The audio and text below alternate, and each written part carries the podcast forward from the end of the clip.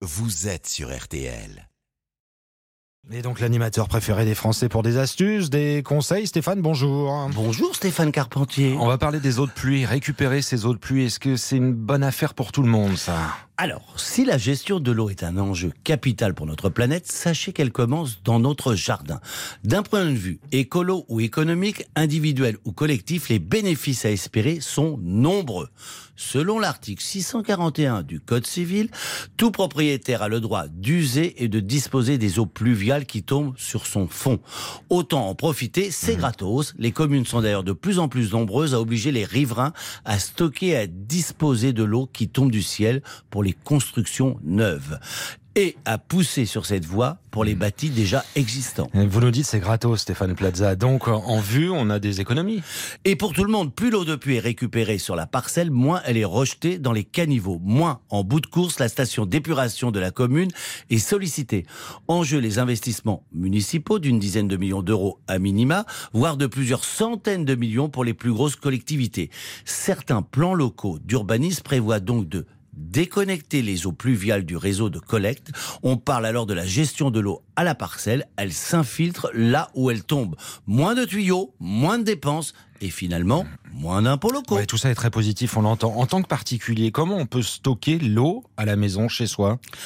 La cuve de récupération des eaux de pluie de contenance variable, rigide ou flexible, verte ou écrue, ronde, octogonale ou carrée, elles deviennent tendance chez les particuliers et s'imposent à proximité des gouttières, voire sous les terrasses.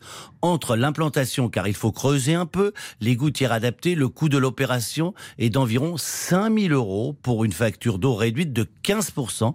Et ça vaut le coup car d'après les chiffres diffusés par l'Organisation mondiale pour la santé, l'arrosage du jardin et l'entretien de la voiture représentent 6% de la consommation totale d'eau d'un ménage français. Et pourquoi pas s'en servir à l'intérieur euh, pour les toilettes également? C'est possible, sachez que les toilettes représentent 20% de la consommation totale. La solution crée un fossé enherbé entre 20 et 40 euros le mètre linéaire contre 200 euros à 300 euros pour un mètre linéaire de conduite.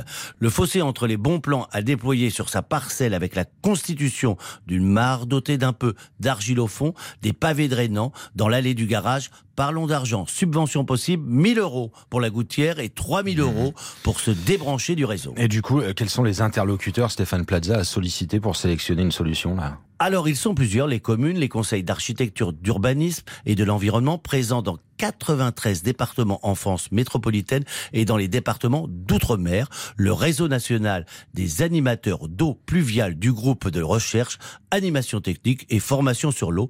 Vous les trouverez tout sur le net. Un geste pour la planète qui coïncide avec un geste pour votre portefeuille. Pourquoi s'en priver? Il faut pas s'en priver, c'est le conseil du matin. C'est signé Stéphane Plaza, bien sûr. Récupérer ces eaux de pluie. Vous savez tout désormais. Vous réécoutez tranquillement sur RTL.fr ou alors à disposition l'appli RTL.